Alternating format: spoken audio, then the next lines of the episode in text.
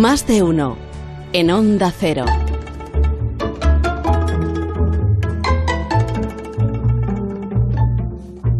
9 y 18 minutos, una hora menos en las Islas Canarias, como cada viernes. Saludo a Fernando Sabater. Fernando, buenos días. Hola, buenos días, Carlos. buenos días a todos. ¿Sobre qué quieres hablarnos hoy? Bueno, pues mira, os voy, perdonadme que os distraiga con una anécdota teatral. Ah. Eh, hace unos días se concedieron los premios Max de teatro, que son el galardón más importante del arte dramático en, en España. Y el premio al mejor autor fue para Borja Ortiz de Gondra, que es un autor bilbaíno, mm, autor de una obra que se llama Los Gondra, que ha estado durante muchos meses en, el escenario, que ha tenido un gran éxito y que, bueno, hasta tal punto que ya se está preparando una segunda parte, los, otros Gondra, que, van a continuar, digamos, respondiendo a la pregunta que acababa eh, la primera parte, ¿no? Que era, ¿podemos los vascos ahora olvidar? porque la obra trataba precisamente de la historia de la violencia del País Vasco, remontándose hasta el siglo XIX, hasta hasta los comienzos.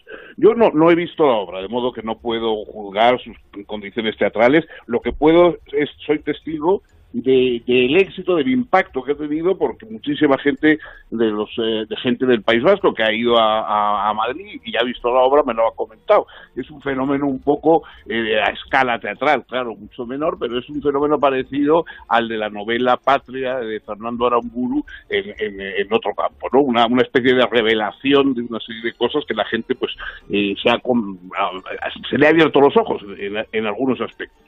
Bueno, esta, esta obra que ha tenido tanto éxito, etcétera, etcétera, le han el premio y claro, el autor, pues eh, cuando le ha, comentado que bueno, que a él le llaman de todos los teatros nacionales, pero no de los teatros vascos, que la obra, mm, que en fin, me parece que es de un interés indudable y que ahora estamos con la memoria, el relato, todas estas cosas, pero mm, la obra al País Vasco no va el consejero de Cultura, Vincent Tupiría, ha dicho que a él le gustaría que, fuese, y pero a pesar de que el gobierno vasco tiene un, apoya una red de teatros, esas las, contrataciones, pues claro, dice que están en, en manos de, los agentes culturales municipales, y claro, eso pues es incontrolable.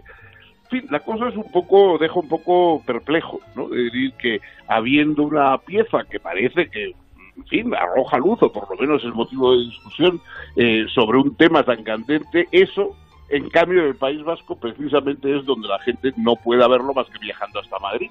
es una cosa, yo creo, bastante sorprendente. Algo parecido a que la gente para ver los excelentes documentales de Iñaki Arteta, los mejores que se han hecho sobre, sobre los crímenes de ETA, etcétera, pues y la, la, situación de las víctimas y en fin y sobre tantas otras cosas que tocan el problema vasco no se puedan ver en Euskal Televista haya que verlas en otras televisiones o en otros o, recurriendo a otros medios o sea que no vamos en cuanto nos salimos de de los cocineros y los menús, que eso sí, son muy de aquí, 100% seguros y que no hay problema en que todos los días en el País Vasco nos despertemos y nos acostemos eh, hablando de ese asunto. Los otros temas y las otras piezas dramáticas, etcétera, aunque sean muy interesantes, pero eso, por lo visto, eh, a los vascos no, para que no nos vaya a hacer daño, pues se nos ahorran. Fernando, que tengas un buen viernes y un buen fin de semana. Cuídate mucho. Un abrazo. Gracias a vosotros. Un abrazo. Vamos a contar ahora.